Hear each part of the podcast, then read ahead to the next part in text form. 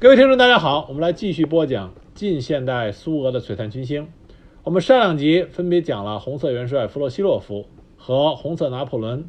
图阿切夫斯基。那么今天我们就要来讲近代世界军事史上最后一位伟大的骑兵统帅布琼尼。有兴趣的朋友可以看一下布琼尼的照片，他留着微微翘起的标志性的大胡子。穿着黑黑色的斗篷，戴着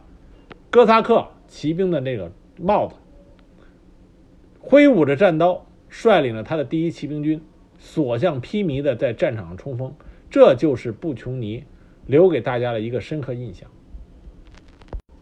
他在苏联内战期间啊，早期的苏俄内战期间，率领着麾下的第一骑兵军所创下的一次又一次胜利的战例，捍卫了红色苏维埃政权。也给世界军事史骑兵战术运用留下了宝贵的经验和财富。我们在说前面两位元帅的时候提到过，早期的苏俄红军是有山头主义的，其中一个主要的派系就是来自于第一骑兵军的派系。那么，第一骑兵军出身的一大批红军的将领，后来都躲过了大清洗和肃反，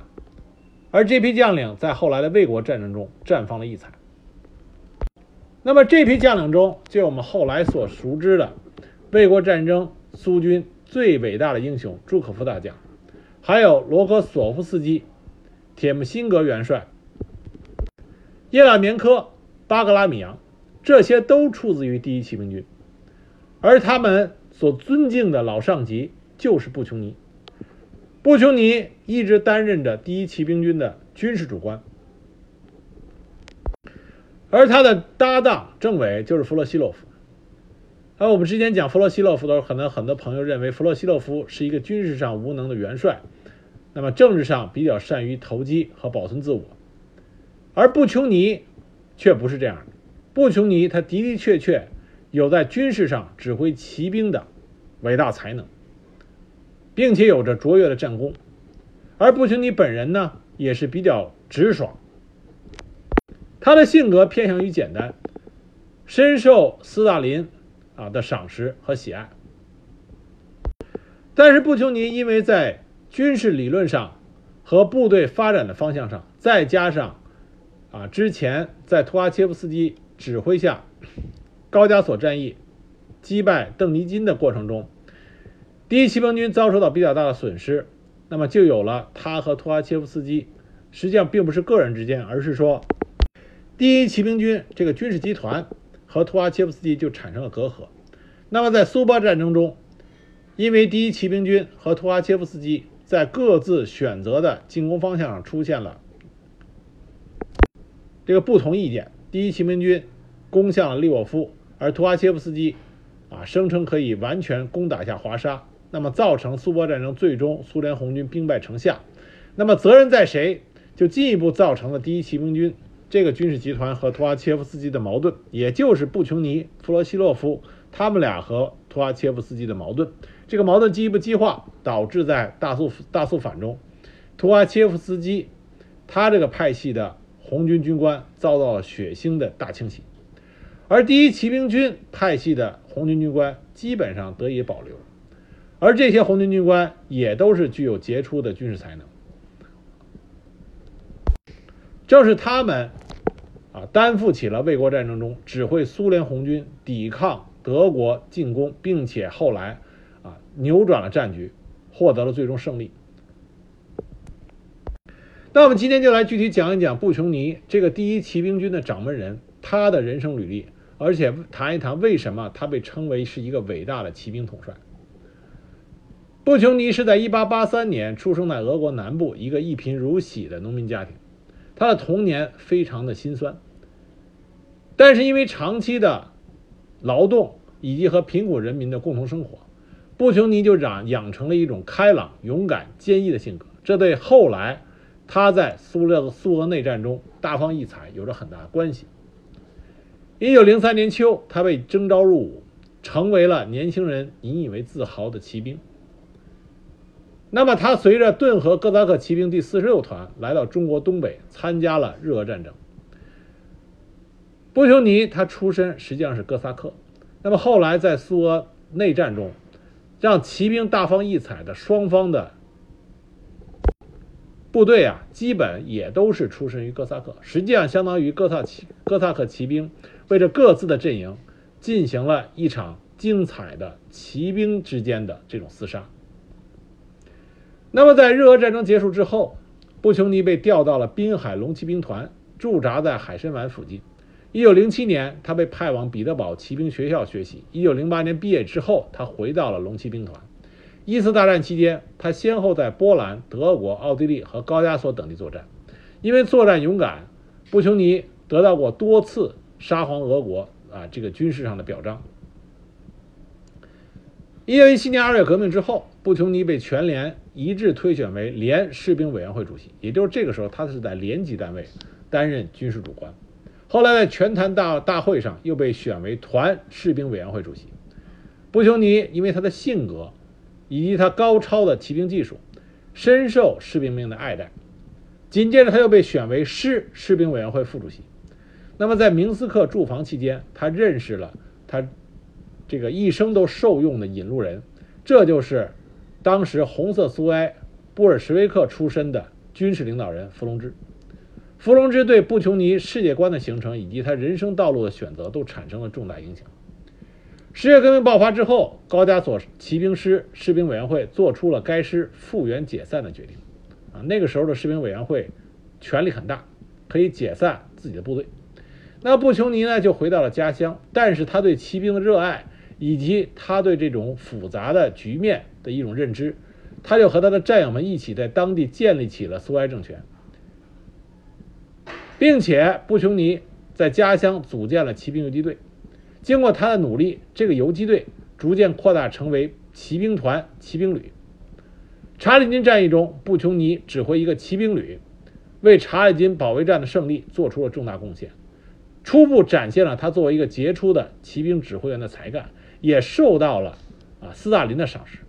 这个时候，他只是指挥了一个骑兵旅，而弗洛西洛夫则是当时查尔金战役中苏联红军的最高指挥人。那么，因为在查尔金战役中的杰出表现，布琼尼他荣荣获了红旗勋章，而他的部队扩编为第一骑兵军。大家注意，他所创建的这个第一骑兵军是实打实的，由布琼尼一拳一脚。从无到有建立起来的，啊，从骑兵游击队建立到最后骑兵第一军，那么布琼尼自然当仁不让的成为了骑兵军的军长，而弗洛西洛夫这个之前他的上级，这时候成为他的搭档军政委，炮兵主任是库里克，这是后来的苏军元帅，两个师长，一个是铁木辛格，是后来的苏军元帅，和罗格索夫斯基，这是卫国战争中苏联红军的一员大将。朱可夫这个时候也在第一骑兵军，他是什么职位呢？他是团长，啊，朱可夫在苏俄早期内战的时候，他实际上是罗克索夫斯基的手下。那么后来到卫国战争的时候，两个人的位置正好调转过来，原因是因为罗克索夫斯基在朱可夫迅速的高升的时候，罗克索夫斯基因为肃反的原因被关在监狱里，虽然没有被杀，但是耽误了晋升的这个时间。那么这些。后来的名将，这个时候都是布琼尼得力的手下。那么，一九一九年夏，邓尼基的白卫军向着红色苏埃发动疯狂的进攻，红军被迫向腹地退却，南方战线成了主要战场。而布琼尼新建的骑兵军在查理金以北粉碎了弗兰格尔白卫军的主力，击溃了苏图洛夫的部队，巧妙的实施机动，给插到红军南方面军后方的马蒙托夫。和施库罗指挥的哥萨克骑兵师以粉碎性的打击，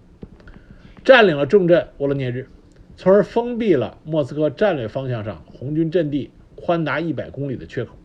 为了表彰布琼尼在这次作战中的功绩，全俄中央执行委员会授予他红旗勋章和革命荣誉武器。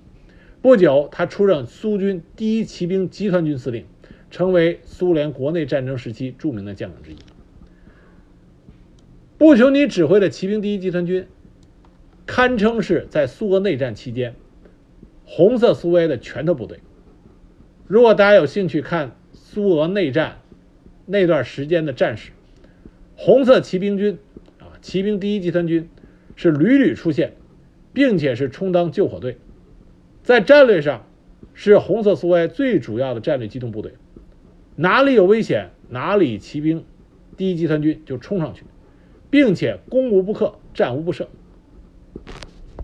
那么，骑兵第一集团军最经典的战例，就是在1919年底到1920年初对邓尼金军队发动总攻时候的表现。当时，布琼尼指挥的第一集团军组成了快速战役战略集群，向哈尔科夫、顿巴斯、罗斯托夫和亚速海方向实施迅猛突击，就把邓尼金的主力分割为两部分。那么，在和邓尼军他的主力进行决战的这个过程中，第一骑兵啊，骑兵第一集团军和邓尼金的骑啊骑兵，在叶尔戈尔雷克附近发生了最大规模的骑兵遭遇战。啊，这个整个的过程是这样的：当时在一九二零年一月十七日，红军发起了北高加索战役，战役的目的是在于消灭位于顿河和北高加索的邓尼金部队。红军在这次战役中出动了第八、九、十、十一集团军，参战的骑兵部队则是有骑兵第一集团军以及骑兵一、三、四军，共是红军当时是七点七万人，火炮五百九十门，机枪两千七百三十二门，啊，两千七百三十二挺。白卫军参战兵力是五点八六万人，火炮四百五十一门，机枪一千一百八十五挺。从军力上来说，两边相差的并不大。交战一开始，邓尼金就集中了所有的骑兵部队对红军进攻。由于红军在之前的战斗中啊，减员没有得到补充，并且还有不还有不同程度的伤病，于是呢，在刚开始的交战中，取得的战果并不大，并且自身的损失也比较大。在一月十七日到二月六日所实施的顿河、马内齐河战役中。第一集团军啊，骑兵第一集团军并没有达到最终目的，他只是削弱了邓尼金的部队，使他的战役后备队以及各骑兵兵团疲惫不堪。在这个过程中，虽然骑兵第一集团军击溃了白卫军第二顿河骑兵军一部，啊，击毙、俘虏敌人大概是接近三千人，但是本身。基本上也达到了一比一的伤亡，自身的损失也高到三千人，损失了百分之二十的马匹。这在布琼尼的眼中，这并不是胜利，而是一个巨大的损失。于是，当时布琼尼给列宁写了亲笔信，投诉当时的高加索方面军司令叫少林，指责他瞎指挥，导致骑兵第一集团军受到了巨大损失。而少林辩解说，他认为骑兵第一集团军失败在于没有积极行动、集中兵力。但是他的辩解，并是并没有得到红色苏维埃的认可。再加上这个少林是前沙俄军官，于是他就被撤职了。接替他职位的就是图哈切夫斯基。图哈切夫斯基正式接任高加索方面军司令。也就是这个时候，布琼尼也好，弗洛西洛也弗洛西洛夫也好，都是在图哈切夫斯基的指挥之下。那么，在二月十四日，图哈切夫斯基发动进攻，红军发起了耶格尔雷克战役，参战五万人，白卫军是四点六九万人。红军的第十集团军利用马内奇河结冰的机会，一举渡河，占领了图尔格瓦亚铁路。那么，白卫军随即发动反攻。本来红军的占据在威谢雷村雷村的杜明克军。已经被白卫军击退，这就给白卫军一个错觉，以为红军已经处于强弩之末，一触即溃。可是这个时候，第一骑啊骑兵第一集团军抵达了托尔戈瓦亚，白卫军错误的判断使得他们不顾一切的发动了最后一次进攻，可是他们面对的却是英勇的骑兵第一集团军，白卫军遭到了惨败，再加上二月十八日晚上起了暴风雪。没有能够攻下啊城镇的白卫军，他们只能露天宿营，在暴风雪的这种天寒地冻之下，事后根据红军的统计，白卫军在这一区域作战被击毙和冻死达到了五千人和两千三百匹马。布琼尼后来回忆啊，他是这么在他的文这个回忆录里写道。说那是一片恐怖的景象，几百个被打死和冻死的哥萨克白军遍布草原，在丢弃的火炮和机枪旁，在弹药箱和击毁的马车边，都是冻死的人和马。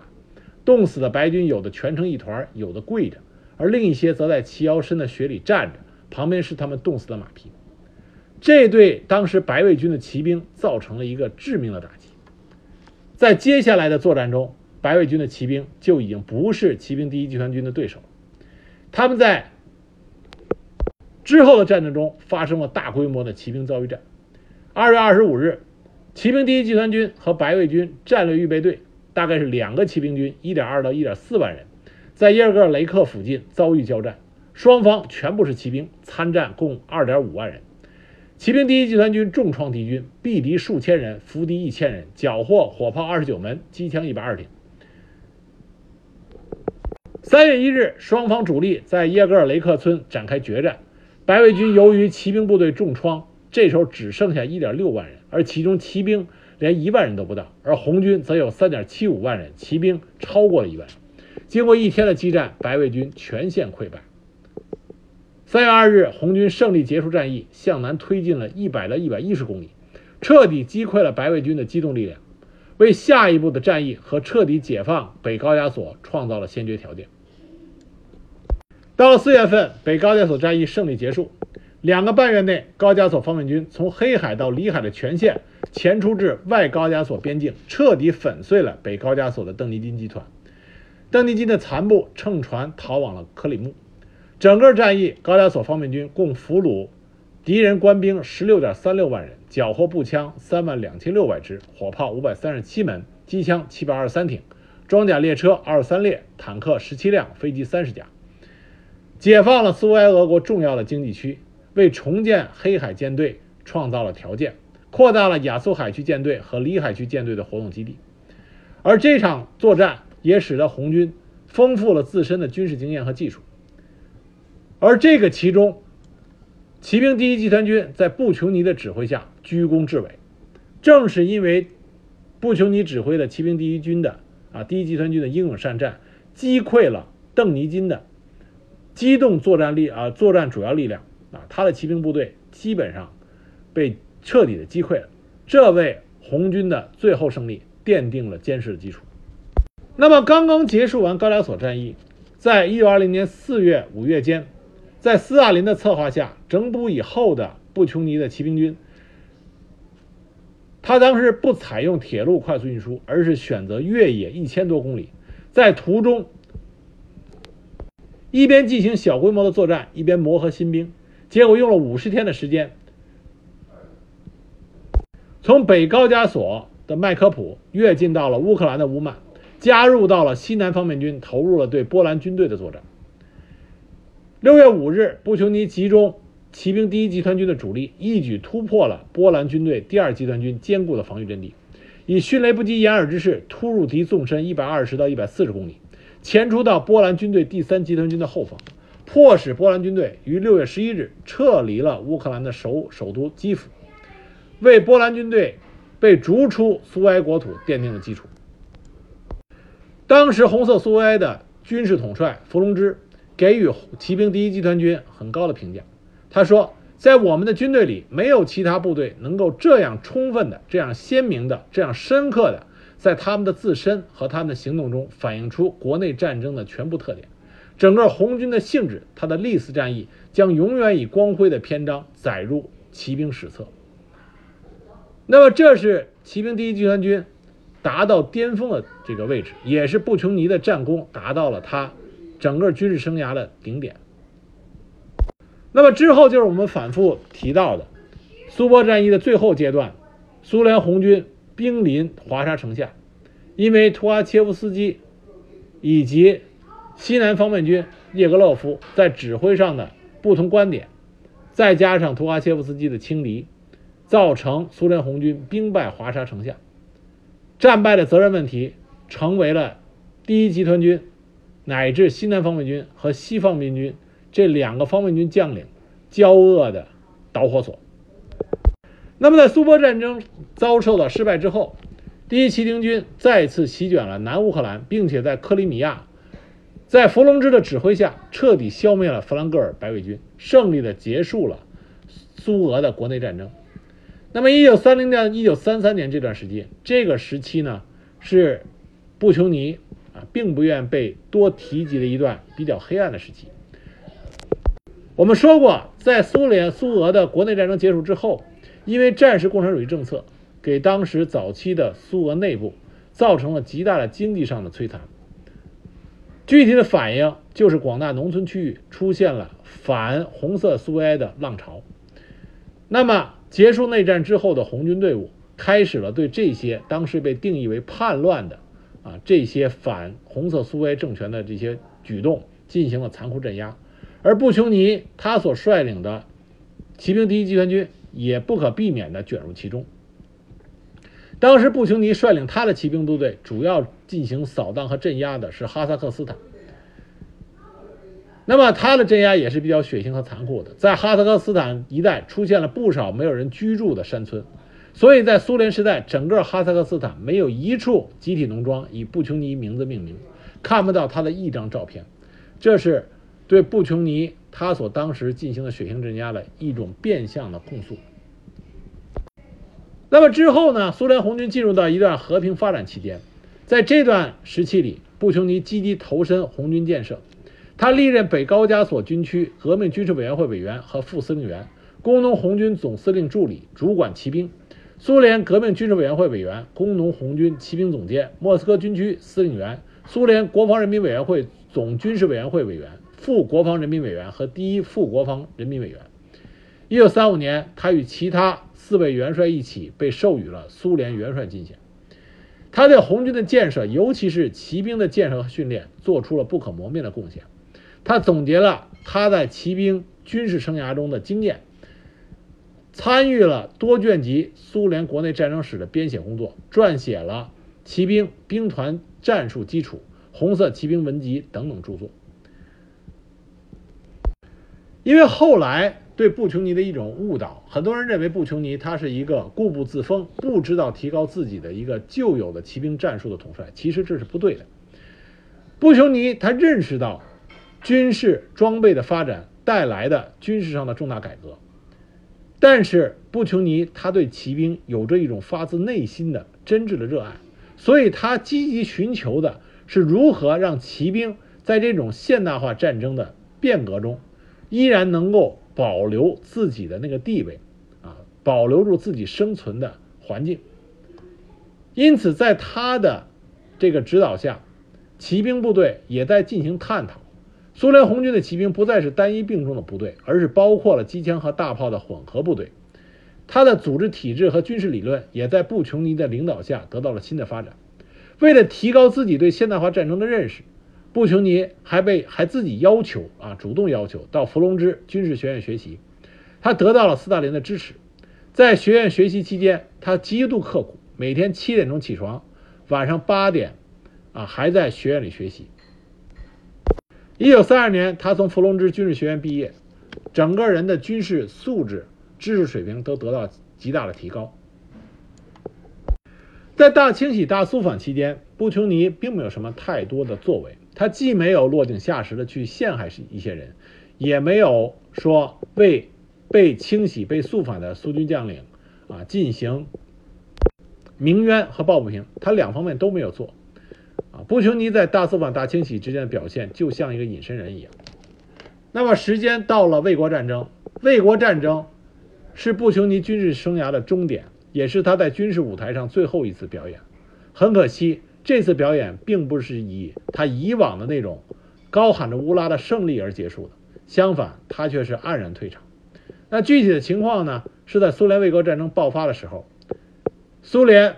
率部大本营啊，大本营成立。布琼尼作为苏军幸存下来的元帅，成为大本营的成员。那么，因为形势危急，布琼尼先被委任为预备队集团军群的总司令，后来又被他的预备集团军又被划归为西方面军指挥，他被派为铁木辛格西方面军司令的副手。后来因为西面的这个形势比较紧张，那么铁木辛格。是西方面军总指挥部总司令，他下边又被划为西北和西南两个方向，西北方向是弗罗西洛夫，西南方向就是布琼尼。所以穆琼尼他主要的对手是德国的南方集团军军群。那么弗洛西洛夫，我们知道他在北边面对德国三个集团军群里边相对比较弱的北方集团军群表现的非常的差，啊，以后来朱可夫直接就把弗洛西洛夫的指挥权给剥夺了。但是在南方啊，在面对德国的南方集团军军区，布琼尼并不是说表现的不堪，恰恰相反，在刚开始的时候，布琼尼指挥西南方面军是节节抵抗住了啊。德国南方集团军群的进攻，虽然和其他的苏军部队一样，在刚开始德军发起的这种迅猛的、完全出乎意料之外的进攻中，西南方面军和南方面军都遭到了严重的削弱。但是为了守住基辅，布琼尼指挥苏军实施了战略防御，顽强死守。他多次亲临前沿阵地，指挥部队顽强抵抗德军的进攻，并且在乌曼地域。重创了德德军。正在战局焦灼不堪的时候，希特勒命令德国中央集团军群所属的古德里安第二集装甲集群南下，从第聂伯河东岸迂回包围苏军的基辅集团，和南方集团军群实行前行夹击。啊，这里我们要说一下啊，古德里安第二装甲集群从中央集团军，啊，就从中央集团军群抽出来南下。和南方集团军群对基辅进行合围，这在世界军事史上一直有争议。认为如果古德里安的第二装甲集群不离开中央集团军群，直接帮助中央集团军群拿下莫斯科，那么可能苏德战争啊卫国战争的前景就不一样了。但是这里我们要说的是，恰恰是古德里安第二装甲集群被从中央集团军群抽调到啊这个基辅方向。这从另外角度说明，当时西南方面军在基辅方向和德军的对抗还是非常的有效的啊！如果他们不堪一击，古德里安的装甲集军就不会从中央集团军区被抽走。那么西南方面军方向，布琼尼作为主要领导人之一，他起到的作用还是非常的啊有效的。那么古德里安的第二装甲集群南下，这就给着西南方面军造成了极大的压力。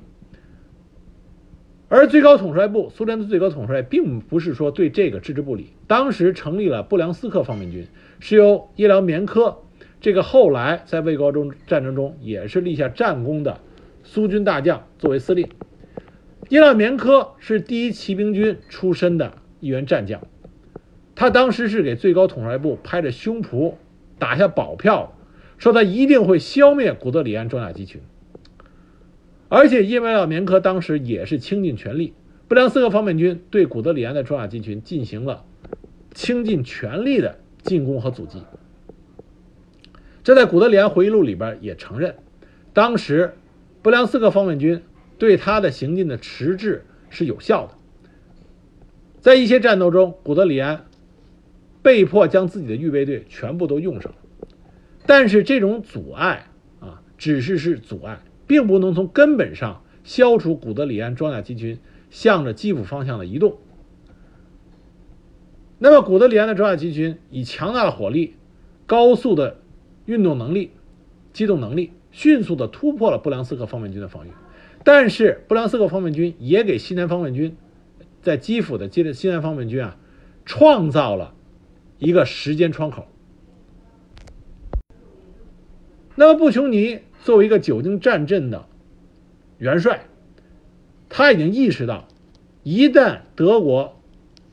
这个古德里安装甲集群和南方面军，呃南南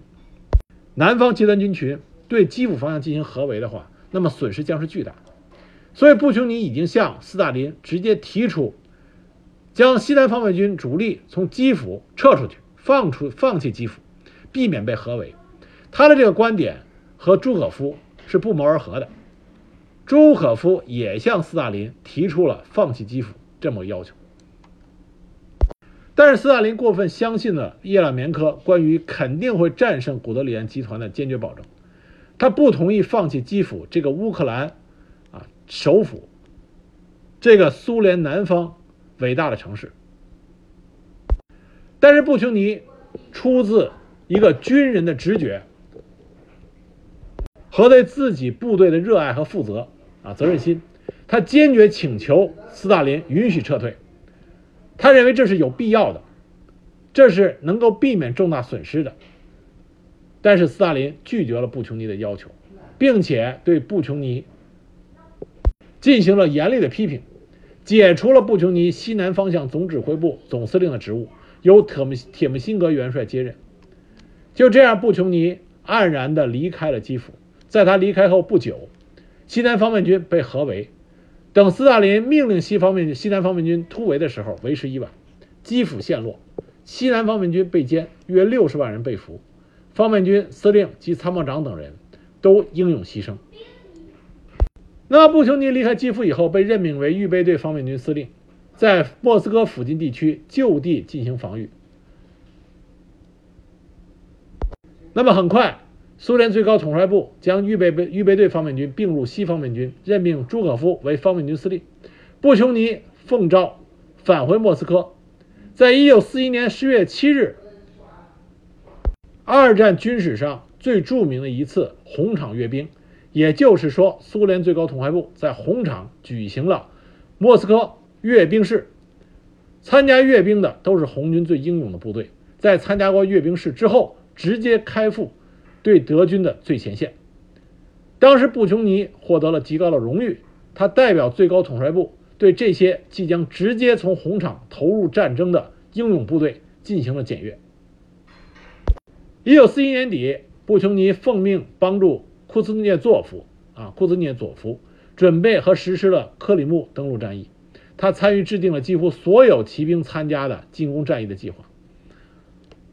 但是基本上，布琼尼已经淡出了最高军事计划的这个领导层。他他比较多的还是给骑兵的作战提意见。但是我们知道，卫国战争骑兵所能发挥的作用已经很小了，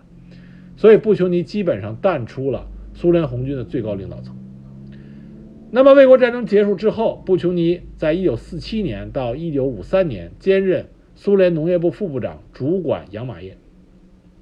一九五三年至一九五四年，任骑兵总监。一九五四年起任苏联国防部总监。他一共荣获了八枚列宁勋章、六枚红旗勋章、一枚一级苏沃洛夫勋章。他于一九七三年在莫斯科病逝，终年是九十岁啊，死的死的时候非常的高寿。他所著有的著作《红色骑兵》《骑兵兵团的战术基础》，都是近现代。骑兵战术和战骑兵理论的宝贵的经验总结，所以我们说布琼尼他是近代骑兵的最后一位伟大的统帅。可以说，布琼尼这位红色元帅，他的一生就是一个哥萨克骑兵，在苏俄的国内战场挥舞着战刀，骑着骏马，黑色的斗篷高高飘起。驰骋疆场，战无不胜，攻无不克，这么一个伟大的骑兵的军事履历。很多后世，那么在评价布琼尼的时候，给他说他是不固步自封，说他是顽固不化，不能与时俱进。但是这些评价，我觉得都忽略了一点，就是这位老元帅他对骑兵的那种发自内心的挚爱，他的这种挚爱。在世界军事的骑兵史上都是罕见。正是因为这种挚爱，他才给世界军事史留下了骑兵战斗一个宝贵的，并且是耀眼的风景线。他的骑兵作战战力都是令人津津乐道。因此，我觉得评价布琼尼是人类历史上最后一个著名的骑兵统帅，这是一个对他最好的评价，也是最高的评价。那么今天我们讲了这位红色的骑兵元帅布琼尼，大胡子布琼尼。那么之后我们会专门找一集，专门讲一讲第一骑兵军和骑兵第一集团军它的由来和它的主要战功和战绩，大家会对布琼尼有着更多的了解。那么五位元帅我们讲为三位，下面两集我们讲剩下的两位，一个是叶格洛夫，一个是布留赫尔。啊，这样的话我们就把苏联早期的五位红色元帅给大家介绍一遍。